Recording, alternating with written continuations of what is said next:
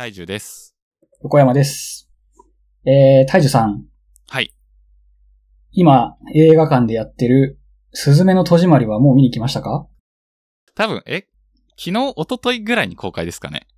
そうですね。全然まだまだ最近のやつですね。はい。いや、見に行ってないですね。あら。うん。なんか話題になってることは知りつつ。うんうん。まあ、この、えー、ラジオ聞き終わったら、まあ、すぐ多分見に行きたくなるぐらい。今初日に見に行ったんですけど、まあ、面白いなって思う部分を伝えられたらと思うんで、ぜひ聞いていただければと思います。前提として、えっと、すずめの戸締まりっていうのは、噂の新海誠監督のやつですね。い。最新作ですね。3年ぶりの最新作ということで、えーっと、まあ、テーマはなんか地震とかそこら震災みたいな感じのをやってるんですけれども、なんか、巷ではその、君の名は天気の子からのディザスター三部作っていう言われてるらしくて、あ、そうなんですね。まあ、そこら辺の災害とかを振り返るみたいな感じの意味合いがこもってるのかなっていうのはよく言われてる話です。ああ、確かにあれも災害ですね。天気の子。まあ、天気の子、君の名もちょっと見たんですけど、災害でしたね。はい。一応、えー話すにあたって、新海誠に関するネタバレは一切なしでいこうかなと思っていて、すずめの戸締まりに対するっていうよりは、えっと、新海誠、あ全部ですね。あ、そうなんですね、すごい。ものすごい配慮をして、僕多分一応、すずめの戸締まり以外は見ましたね。お、すごい。さすが。まあ、とはいえこれ、えーっと、新海誠を、えーっと、まあ、全部見なくても、そもそも、えーフィクションとは一体何なのかって部分まで掘り下げていければと思うので、えー新海誠見ては、これ面白かったなっていうのを、別の作品で活かせるような話に多分なると思います。ほう。というわけで、えーっと、新海誠のこれ5つの作品を、えー題材にして、えー自分が思ったことをつらつらとちょっと言っていければと思いますね。はい。面白い。はい。で、まず自分、まあ横山自身が、えーっと、新海誠の作品と初めて出会ったっていうのが、まあ秒速5センチメートルだったんですよ。うん。まあ、やっぱそっから入る感じですよね。はい。まあこれなんか普通にアニメファンとして見たっていう感じで別に新海誠って長なんか知れてるというよりかは、えー、なんか秒速5センチメートルって面白い映画があるらしいよぐらいの感覚で見ましたと。で、この作品、すごく面白くてですね。うん。まあざっくり言うと、まあなんか、えー、思春期の男の子の初恋っていうのの、まあなんかエグさみたいなのをうまく表現してるような作品でして、うん。なんか、ああ、なんかこれ俺にもあるな、みたいなのを、なんか思わせるような、そういう、えー、なんだろう、切なさっていうんですかね。まあなんか、えー、とそういう思春期特有のなんか、えー、青臭さみたいなのを痛感させられるような作品でした。うん。で、えーっと、次に新海誠の作品を見たのが、えー飛んで、君の名はだったんですね。ああ、そうなんですね。はい。で、君の名は、は、えー新海誠の作品だ、うんぬんっていう以前に、もうなんか、とりあえず誰しもが見てるみたいな大ブーム、社会現象みたいになっちゃってて、そうでしたね。まあ自分見に行ったんですよ。何年前ぐらいでしたっけ？これ6年前ですね。?6 年前。ああ、まあまあ。うん。で、あんま刺さんなかったんですね。ああ、そうなんですね。そのなんか、えーしょ初めての新海誠見た作品が、その秒速5センチメートルだったにところから、まあなんかその結構ベターな、えー話にになっちゃってて、うんで、特に何が伝えたいかっていうのもいまいちわかんないまま、ええっ、と、秒速は、ー、うんオスの、すがりつくオスのキモさみたうん、いな。わうんうん。かんないけど、そういう、そう、臭さ、臭みが結構あった感じですけど、はい。君の名ははエンタメ作品っていう感じな楽しみ方っていう気持ちではい。はい。で、なおかつ、このエンタメ作品としてはめちゃくちゃ流行って社会現象になった結果、やっぱり誰しもが見に行ってお面白かった泣けたみたいな話をすると、これ何が面白かったのっていうのが何も語らないまま、えー、評価だけ上がってって、個人的には、まあ、そういう作品ってやっぱダメだなと思って逆張りみたいな感じで避けてたんですね。で、まあ、新海誠ってまあこんなもんなのかみたいな感じで、えーとこの2作品を見た上で思ってましたと。うん。で、なんか、ふとした表紙に、えー、秒速5センチメートルの小説版を読んだんですね。あ、あるんですね。えっと、新海誠監督が普通に、えっと、そもそも脚本書いてたんですか？新海誠が小説自体も書いてます。あ、小説自体を書いていて、秒速の映画自体も監督、脚本、まあ、つまり新海誠が作ったストーリーって感じだったんですかね。はい。完全に、あの、新海誠オリジナルの話。あ、そうなんですね。で、この小説、やっぱり、えー、と、秒速選手の映画と同じぐらい、その内面描写がしっかりしていて、わ、えぐいなって感じで楽しめたんですよ。うん。で、えー、やっぱり新海誠実は話は面白いんじゃないかちゃんとって思って、えー、琴の葉の庭っていう、この、君の名の一個前の作品、で、秒速 5cm の次の作品を、これもまた、まず小説を読んだんですよ。うん。靴職人のやつですね。そうですね、靴の人。で、まあ内容はちょっと一旦、えーネタバレなしで話すっていう風にすると、えーっと、ことの葉にはまずこの小説が、き秒秒速5センチメートルの倍ぐらいの厚さあるんですよ。内容が。ほう。で、えー下手したら、えー今出てる新海誠作品の中で一番分厚いんですね。これめちゃくちゃ面白くて、まあ、ことの葉の庭って結構その人間関係のいざこざとか、えーそういうのを結構メインにして、あどういう風にその、まあ、主人公とそのヒロインっていうのが、まあ、恋していくかみたいな話だったんですけど、このエグさっていうのがもう完璧に、え小説に表現されていて、全員の登場人物の内面描写がすごく丁寧にされてるんですよ。へえ。だから出てくる、例えば主人公と、まあ、その、えーっと、対象のヒロインと、主人公のお母さんの内面描写、主人公のお兄ちゃんの内面描写、主人公のお兄ちゃんの、えー彼女の内面描写とか、主人公のクラスメイトの内面描写、うん。えーヒロインの、えー元カノの内面描写とかって感じで、なんか各章ごとに認証が変わってって、それぞれの登場人物の、えー内面がすんごい深掘りされていくんです。だからその分分厚いんですよ。アニメだと見た気がするんですけど、はい。えっと、なんかむしろ秒速よりも短いかなぐらいだった気がしますけどね。そうですね。なるほど。しかもなんか主人公とヒロインぐらいしかなんかもはや覚えてないですね、登場人物。ですよね。で、これが小説版のいいとこだなと思って、映画はなんかすごいあっさりしてるんですよ、内容が。うん。で映像が綺麗だなぐらいで、内面描写もなんかその映像だけでなんかご、えー済まされちゃってて、えー特に中身が、えーわからないっていう感じ。で、ことの辺は言ってしまえば結構その、えー新海誠作品の中でも、まああんまりメジャーじゃないなっていうような感じがするんで、えーっと、まあここは映画の内容と小説の内容が最もかけ離れたような、えー新海誠作品なのかなっていうふうに思ってます。自分はだから、えー、琴の葉の庭を小説で読んだ上で、えー映画を見たんで、あれ？小説の方が面白くないってなったんですよ。はい。うん。で、新海誠の真骨頂はやっぱこういう内面描写、人間のそのよ、なんだろう、えーっと、内に抱えてるドロッとした部分を、えー、こと細かに描くってことが、新海誠の、まあなんか、アイデンティティとかいうか、まあそういう得意技なのかなっていうふうに思いました。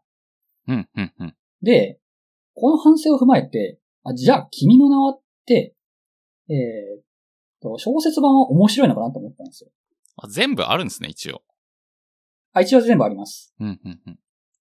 で、小説版の君の名はを読んだ結果、うんただ映像をそのまま文章にしただけだったって感じで、ああ、何も面白くななかったんですね。うん。ここで何が起きてる期待外れだったんですねみたいな感じで。はい。うんだから、なんか映像情報をそのまま文章で読んでも、いや逆に映像の方が面白いじゃんっていう風になるぐらい、なんかせっかくのその内面の掘り込みとかっていうのが一切なされてなかったんですよ。うん。はい。で、ここでちょっと、あれ、新海誠、これもしかして、琴の花庭で枯れたかなって思ったんですね。なるほど。はい。で、えーっと、まあ、そのまま、えー次の作品、天気の子が劇場公開されそうになりましたっていう時期に、ほぼ同時、同タイミングで、この小説も出たんですよ。はい。だから、え映画館に行く前に、まず小説を読んでから、天気の子を見に行ったんですね。あ、もうその頃にはもう、新海誠うん。小説を一緒に読むという習慣があったんですね、うですね天気の子の、はい、はい頃には。まあ、毎年これ、毎、毎回これになってきてますね。うん。で、天気の子を、えーまあ、小説ばって読んで、えー見た結果、何も面白くないと。はい。なんかほんと淡々と話が進んでって、何がしたかったのこの主人公はみたいな感じで、うんうんうんうんえーっと、まあ、説明がされないまま、えー終わっていったっていう感じなんですね。うん。で、映画館で見たら、まあ、映像の方が面白いっていうのはあるものの、うん。えーまあ、そんな面白いっていうか、その内面描写のエグさみたいなのが一切、まあ、特にないんで、えー面白いかって言われると何とも言えないみたいな感じだったんですよ。はい。で、すずめの戸締戸締まり、うん。えー今年、えーはい公開の。うん。でも同じことやったんですよ。すずめの戸締まりも結構前に小説版が先に出てて、いうんえーそっちをパッて読んで、えー映画館に見に行くっていうムーブをまたやったんですけど、うん。天気のこと全く同じでしたね。ああ、そうなんですね。はい。はい。あ、そっちなんだっていう。うん。はい。あれ、やっぱ、て新海誠の小説はダメだってなったんですよ。うん。で、えー、で、映画館にも行って見たんですね、一応。うん。やっぱりその、えー映像は綺麗だけれども、やっぱ何を言おうとしてるのかは分かりづらいっていうのは残ったんですよ。うん。うん。うん。はい。で、えーっと、まあ、これが一連の、えーっと、えー自分が見てきた新海誠作品うんとの向き合い方って感じだったんですね。はい。で、えー結論、うんすずめの戸締まりの評価は自分にとってどうなのかっていう話なんですけれども、うん。これめちゃくちゃ良かったって感じで、あ、そうなんですか？話めちゃくちゃじゃないかって感じだけど、あの、全全然さっきから何もその尻滅裂だなって要素が尻滅裂ですよ。はい。うん。で、これが、えーっと、しすずめの戸締まりを一回見た後に、はい。えー、君の名は天気の子っていう風な、えーすと、新海誠が辿ってきた道を、えー改めて考えてみたらは、はい。えーあ、これわざとやってんじゃないかなっていう風に思いまして、はい。新海誠自身には、えーファーストキャリアとしてのその秒速5センチメートルと、えーうん小説の最高傑作としての、えー、琴の葉の庭があるんですよ。はい。で、これをもってして、えーっと、面白くない映画を作れる、えー面白くない映画を作るとは思えないんですね、全然。うん。本気出せば違うだろうっていう。そうです。でうん。これ何が起きたかって思うと、君の名は、でしたかったっていうのは、やっぱりうん大衆に自分の存在っていうのをどんどん出していかないといけないっていうふうなことで、やっぱりあの、えーっと、そういうエグさとかいうよりかは、映像美だったりとか、爽快感みたいな部分を、えーはい。と、一番前面に押し出したいんじゃないかっていうふうにうん思っ。たんですね。うん。で、それが見事成功してるのが、この進化のことのすごいところだと思うんですよ。うん。で、えーっと、君の名、え君の名は天気の子、えーっと、すずめの戸締まりと、正直全部、設定上これ何がしたいかっていうのがよくわかんないんですね。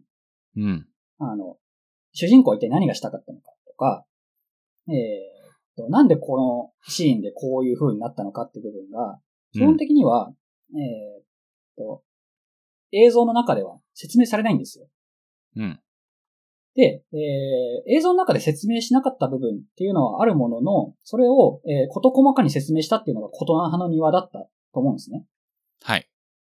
けど、それすらしなくなったってことなんですよ、新海誠は。小説ですら説明しなくなったってことですかね。はい。うん。はい。で、これ多分狙ってやってると思ってて、うん。えーと面白い部分っていうのは面白いまま残した上で、うんすべての、えー判断を視聴者に委ねようとしてると思うんですよ。ああ、はい。まあ、ドラクエの主人公が声を出さないみたいな感じなんですかね。まあそうですね。そんな感じなのかな。違うのかなはい、わかんない。想像の余地を、まあいいや、あの、ちょっと聞きます。はい。はい。あ、でもおっしゃる通り、その想像の余地を残してるんだろうなって感じで、うんえー流行るためにはどうしたらいいかって思うと、うん全員が共通して良かったっていう感情だけを残すようにしなきゃいけないんですよ。で、その良かった理由っていうのがよくわかんない状態にしとくっていうのが大事だと思ってて、うんえーっと、まあなんかこのシーン良かったよねっていうのって多々あると思うんですけれども、まあそこは本質じゃないと。えー本人が気づかないところで良いというふうに判断するっていう部分を大量に残しておくことで、うんえーと全員が、えーずえー良いというふうに思えるっていうふうにしとくっでその本質は誰も言語化できないっていう風に状態にしとけば、うん。面白かったっていう風に全員が言ってくれるようになるっていうの、なるんですよ。ちょっとわかりますかね、ここ。うん、うん、うん。うん。あの、美味しいっていうのの定義をてしっかりしないで料理をポンと出して、全員が美味しいよねって言ったらそれは人気のある料理になるんですよ。なんかやたら癖のある、えーそうですね、あの、料理人の主張が強いような、えー料理を出されても、なんかこれは俺の口に合わないっていう風になっていろんなことみんな言い出すと思うんですけれども、それをさせないっていう風にしたんですね。なるほど。なんか、うん。あ、まあ、うまくちょっと言語化できないですね。言語化できないけど、なんか、なんか、まあ、細かくすればするほどつ、なんか、えっ、と、理屈で良さを作ってしまうと、理屈で、えっと、反論されてしまうけど、その理屈がなければ、まあ、なんか、そのあらをつかれないみたいな、そんな雰囲気なんですかね。そうですね。まあ、あらをつくっていうよりかは、えーっと、これ、なんで自分が気づいたかっていうと、この話に。うん。村上春樹のやり方と結構近くなってるなって思ったんですよ。はい。結構僕自身その村上春樹の作品を結構読むんですけれども、その村上春樹がエッセイの中で、えーっと、どういう風に文章を書いてるかっていう話をしてたんですけれども、うん。えーたくさん観察して少しの判断をするっていう風に言ってるんですね。うん。うん。だから村上春樹自体には、えーっと、世の中で見てきたえーこととか、えー人間のなんかそういう、えーもう愚かさとかそういう部分をいっぱい観察するものの、それに対してなぜこの人はこうなのかって判断を一切しないらしいんですね。うん。あの人、なんで、えー電車の中で大声で、えーと、まあ騒いでんだろうみたいな感じのを観察したとしたら、電車の中で騒いでる人がいるっていうところで止めて、あの人がなぜ騒いでたかって部分の判断は絶対しないようにしてるらしいんですよ。それって、えっと、村上春樹の小説の中でとかじゃなくて、村上春樹が日常生活で、そういうことを意識して、意識してっていうか、まあ判断をしないようにして、過ごしてるってことなんですかね。そうです。はいこれのいいところは、えーっと、人間のこの、まあ、えー世界において、正解は存在しないっていう風にさせたいみたいなんですね。ほう。自分の中で思ってるメッセージとかはあるものの、それをフィクションで表現する際は、これが正解だっていう風に自分の主張として出すのは違くて、そこの判断は全部、えー読者に委ねたいっていう風に言ってるんですよ。うん、うん、うん。なぜこの主人公がこんなことをするんだっていう風に思った時に、村上春樹自身に、えー正解は一切持ってなくて、そこの、えー事象に対する、えーと、まあ、判断は、全部読者の経験と重ね合わせた上で、読者が勝手にしてくださいっていうようなテイストで書いてるんですね。うん、うん、うん、うんうん。で、だから、メッセージをメタファーで完全に隠蔽するんですよ。でなんなら村上春樹の場合はメッセージがないっていうぐらい。うん。で、新海誠も多分このメソッドを使い始めたんだなって思って、ああ、なるほど。あ、そこに変えてきましたね。うん。はい。琴の葉の庭は、えー新海誠は、こと細かにこの人の内面はこんなんだったっていうのを全キャラクターに対してしてるんですよ。だから、えーっと、読者からしてみたら理解がめちゃくちゃはかどるんで面白いんですね、作品として。うん。けど、多分新海誠はそういうことがしたかったんじゃないんだなってことで、舵を切って君の名に行ったんだと思っていて、うん。判断の余地を大量に残すことで、えーっっと、他の箇所で、えー面白いというふうに思わせた上で、えー主人、なんだ、えー主人公が何を思ってたかとか、そういう部分は全部読者に委ねる、まあ、視聴者に委ねるっていうふうにしたのが、多分、新、えー君の名は以降の、えー作り方なんだと思ってます。えっ、と、まあ、村上春樹が、えっと、判断を、あえて、えーまあ、判断をしないようにしていますんで、新海誠もそれを使い始めたのではないか。そうですね。これは仮説ですけど、多分、視聴者に判断を委ねることで、万人にとって面白い作品っていうのを作り始めたと思ってます。うん。あの、かつてあった、えーっと、判断を新海誠自身がして、えーっと、それが視聴者、視聴者がそれを共感するっていうスタイルの秒速5センチメートルや、えー、ことの花庭は確かに面白いんだけど、万人には受けないんですよ、これ。そんなエグい話聞きたくないよみたいな感じの人もいたりするんで、うん。そこをばっか狙ってると、やっぱりニッチな作品にどうしてもなっちゃうから、うん。そこの殻をぶち破るために、えー、すべてのメタ、えーと、メッセージをメタファーで隠しつつ、映像美で、えー見せて、エンタメとして、えー完成度の高いものを作るって方向に舵を切ったと思ってます。で、これに気づいたことによって、今回見に行ったスズメの戸締まりが、えーものすごく面白く感じ始めまして、うん、うん、うん、うん。新海誠自身には多分何かしらのメッセージを載せた上で、この、えー、フィクションを作ってると思ってるんですよ。はい。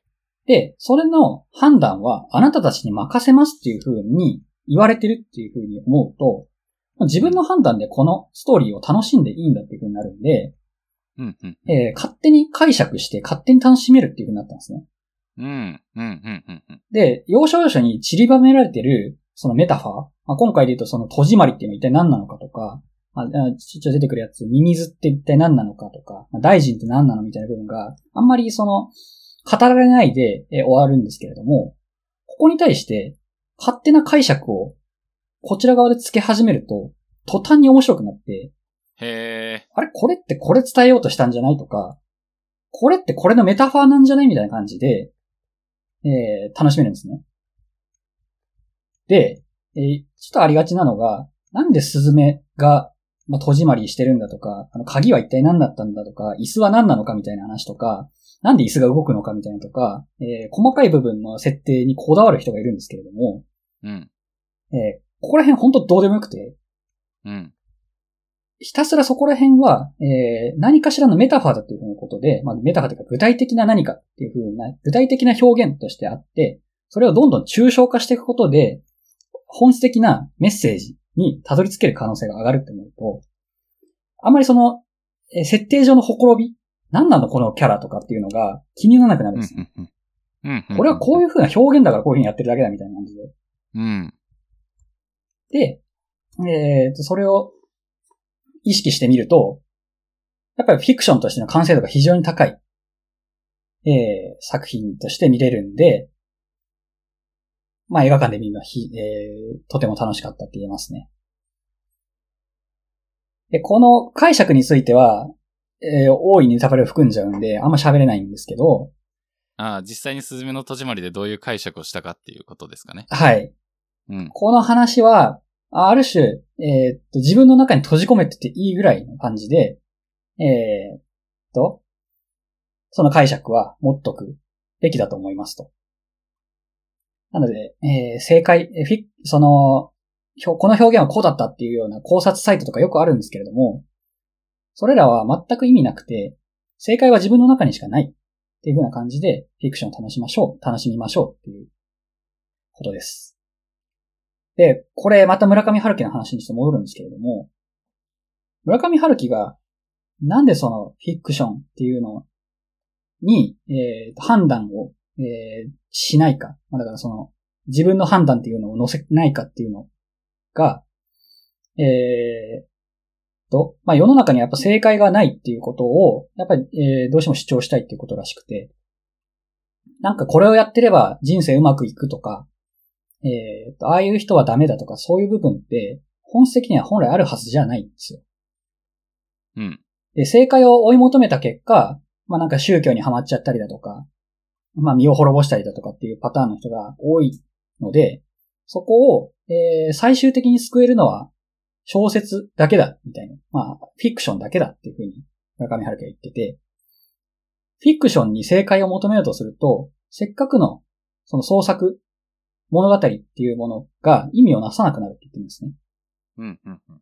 なので今回、スズメの戸締まり、まあ、えー東日本大震災で多分トラウマを抱えた人々っていうのに対する、まあ、何かしらのメッセージがあると思うんですけれども、彼らに対するそのメッセージ、まあ、彼らっていうのはそのし震災した人々ですね。に対して、お前らはこうしろよみたいな上からの説教とかをしてないし、えーっと、震災を受けてしまったらこういう風に生きていくべきだみたいな話も全然ないんですね。にもかかわらず、おそらくこの映画を見た人は前向きな気持ちになれるんですよ。ほう。だから、えーっと、どうまとめよう、これ。正解がない。そうですね。そ人間にはそれぞれ生き方っていうのがあるうん。にもかかわらず、えっ、と、あなたはこう生きなさいっていう人が、こことが多い、この世の中で、判断はあなた自身にありますよっていう風にしている。うん。こういう構成の作品なんじゃないかなっていう風に思ってます。はい。はい。なので、えーちょっと全体をまとめると、まあ新海誠っていう作品に限らず、フィクション、まあ、創作の物語全般は、基本的になんでこの、えー主人公はこうしたんだろうっていう部分の正解をあまり追い求めようとしない方がいいです。うん。うん。で、かつ、なんか設定のほころびとか、えーなんでここおかしいじゃんみたいな辻褄が合わないような、えー話の流れっていうのは、多々あると思うんですけれども、でそこを評価しがちだと思うんですけれども、はいそ。こはフィクションに対する本質的なところではないです。あくまでメタファーであって、えー本当に、えー作者が伝えたいというか、えーっと視聴者、読者がそこを判断してほしいっていう部分は、えーっと具体的なそういう表現には含まれてないよっていうことなので、うん。まあ、結論、好きなように、えー映画を見ると一気に面白くなりますよって話ですね。なるほど。ありがとうございます。はい。ちょっと、あの、えっ、と、質問ターンみたいな 感じなあ、の全然、はい。してもいいんですかね。はい。三つぐらいあって、えっと、お個が、まあ、特に村上春樹の話とか、えっと、まあ、表現をし、えっと、して、えっと、まあ、判断をそこに、えっと、当て込めないという、判断をしないみたいな。で、えっと、小説としても、えっと、登場人物の、えっと、なんだろうな。描写は描くけれども、そこに対して、えの判断はあんまり言えないようにしてるみたいな。まあ、僕、すみません。春樹全然読まないんで、そう、実際の、あれがわかんないんですけど、まあ、みたいな話があったと思うんですよ。で、えっと、新海誠も、その流れを踏襲してるというお話があったと思うんですけど。かもしれないって。はい。はい。まあそうですね。なんかそれって、あの、結構表現の、表現っていうかその、なんていうのかな。まあ映画でも音楽でも小説でも、えっと、漫画でも何でもいいんですけど、えっと、そういう表現たちにおいて、なんだろうな。はい。めっちゃそれ使えそうだなっていう感じがするし、うんうん。なんていうのかな、もう一大メソッドな感じがすうんうるん。んすよ。なので、そんな、なんか、春樹とか新海誠とかはっていう以前にすげえ大御所とかで、なんかそういうことをうん。やってそうな、わかんないけど、例えば昔の文豪とか、なんかもうディズニーとか、はい。なんかそういうレベルとか、で、なんかもっと土定番のやつってなんかあるんですかね？そういう毛をやってる。確かに。まあ、てか正直おっしゃる通り、これ土定番の、えー手法だと思うんですよ。うん。けど、やっぱりこういうのってフィクション慣れしてないと、はいまあ、その小説を読むとかそういうのは慣れてないと、うん視聴者と読者が困るので、うん。やっぱりどうしても、えーマニアックな人にしか刺さんなくなっちゃうんですね。あー、なるほど。うん。で、特に村上春樹とかはそれが顕著なんで、これを一般の人に読ませたとしても、一般の人って失礼だけど、あの、なんだろうん。の異端な人が読む小説。う。はい。あまり普段小説を読まない人とかに対して、村上春樹が面白いよっていうふうに読ませても、何が面白いのかわからないっていうふうにはなりがちだとは思うんですよ。うん。で、正直、個人的にも、村上春樹読んでて、これ、ほ本当に面白いのとはなってるので、うん。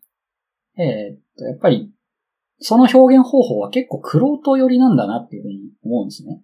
まあだからあんまり、えっと、土定番な作品がやったところで、まあそれが別に土定番の作品がやってたとして、えっと、うんうんまあ結局それはみんなに伝わるわけではないから、はい。その楽しみ方が、えっと、あんまりメジャーなものとしては、あの、メジャーなものとして語られるっていうことはあんまりないんじゃないのかなっていう感じですかね。はい。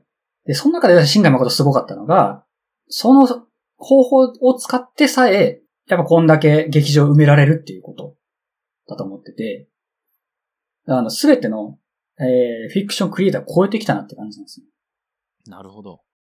まあ、正直、そうですね。なんか僕天気の子見たんですけど、うんあの、最初の横山さんと同じように、なんかこれ、え、何が言いたかったし、何なんだろうみたいな、そういう感想で僕は今止まってます。はい。うん。多分なんですけど、もう一回この話を踏まえた上でき見ると、うんもしかしたらなんか発見があるかもしれないんですよね。えーっと、このメソッドに気づいてから、やっぱり他のそ、えーっと、フィクションを見るのが楽しくなりまして、うんうんうんこの表現は何だこの、えー作者が伝えたいことは何なのかっていうのと、まあ、自分がそれをどう解釈するかっていう部分に、えー比較的自由度が生まれたので、はい。まあ見てて楽しくなりましたね。うん。で、そうですね。聞きたかったことの二つ目なんですけど、はい。まあでもそれをもうほとんど横山さんが説明してくれたかなって感じなところではあるんですけど、うんうん。えっと、表現があって、えっと、その判断は視聴者が埋めるっていう話。それ、なんかすごい、なんか、えっと、結構前のめりな楽しみ方で、それ、なんかすげえ楽しそうだなって思う一方、なんか、いや、ちょっと判断欲しいなみたいな。すごい、あ、そうですね。なんか、あの、考はいえられた伏線と、考えられた、はいなんか繊細な、なんか理由とか、なんかそういうのをちょっと、与えてもらわないと、なんか自分の想像力でちょっとそこまで至れる自信がないし、あの、みたいなことを、なんか考えちゃいますけど、みんなどう思うんだろうな、みたいな。うん。そこに関しては、まあこれはある種、創作を見ることに対する慣れっていうのが必要なんだろうなと思って。まあ、クロート向きですよね。はい。やっぱ、美味しい料理を食べるにしても、やっぱどう美味しいかとか、まあ、味の表現力が高い方が、よりその、えーっと、コンテンツを楽しめるわけじゃないですか。うん。フランス料理のこれがどうでこうで美味しいとかっていうのを、えー表現力とか、まあ、何がフフランス料理で起きてるかっていう部分を、裏の部分を知っておくと、より楽しめると思うんですね。うん。それに対して、やっぱりいつもハンバーガーばっか食べてるっていう風な人になると、そこをうまく汲み取れないってことになるんで、うんやっぱりたくさん、えー作品に触れて、えー自分でそこ、その作品がどうだったかっていう部分を、えー自分で、えー自分の頭で考えるっていう練習をひたすらにやっていけば、まあおそらく、えーそこら辺の、うん技術は培われていくんじゃないかと思っております。うんまあ自分がそれをできてるっていうわけじゃ全然ないんですけれども、はい。まあ今までよりは圧倒的に、えー映像作品を楽しむっていうのが、えーできるようになった気がしています。うん、うん、うん。いいっすね。で、最後の質問なんですけど、あの、はい。まあ、質問っていうかなんか問題提起みたいな話なんですうんけど、えーっと、あの、まあ、判断は、えっと、視はい聴者がする。まあ、でも、はい。きっと、このすずめの戸締まりを見た人は、あの、前向きな気持ちで、えっと、劇場を後にするだろうっていう話をしてもらったと思うんですけど、なんか前向きな気持ちになるとか、その感情の部分って、なんか、判断じゃないのかみたいな。うん、うん。どっからが判断、どっからが出来事なんだろうみたいな。感情、その感情の受け取り方は前向きじゃないのか、あの、なんだ、えっと、判断じゃないのかみたいなのは、一体、どう、どうな、どこが切り分けられるんだろうなっていうのをちょっとなんか考えちゃいましたね。まあ、確か難しい話ですよね。そこって全然定量的に測れるもんじゃないんで、うん。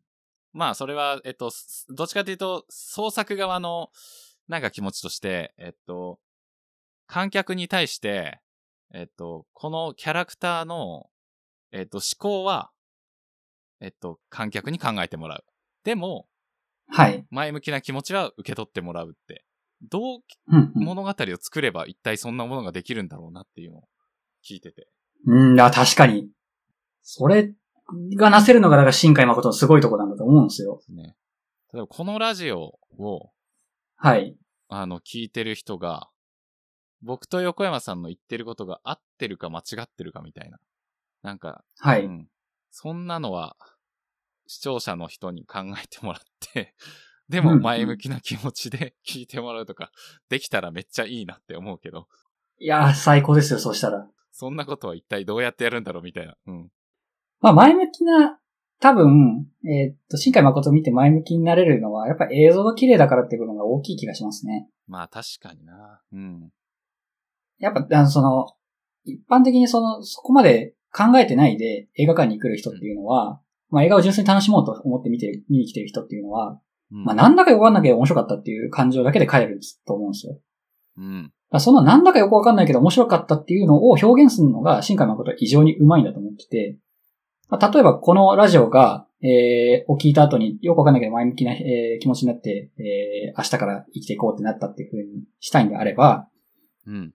話す内容マジでどうでもいいんだと思うんですよね。はい。けど、なんか二人の声を聞いてたら前向きになれましたみたいなよくわかんない状態にうんさせるっていうのが、まあ目指すべきとこなのかなとは思いまうす。んうんうんまあつまり結論としては、すごいよくわかんない話を、めちゃくちゃいい音質で流すっていうことができれば、そうですね。あ、まさにそれが深海誠メソッドですね。はい。そういうことか。あめちゃくちゃ映像もキラッキラにしたら、うんあ、なんかいいってなると思うんで。そうですね。で、はな、何、何話してたかは、全部、えー、視聴者が考えてください。はい。なるほど。そんな感じです。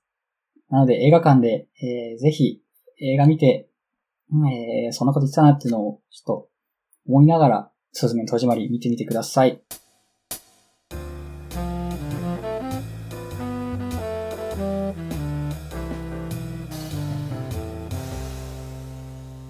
人間 FM ではお便りを募集しています。概要欄に記載の Google フォーム、または Twitter の DM からお気軽にお送りください。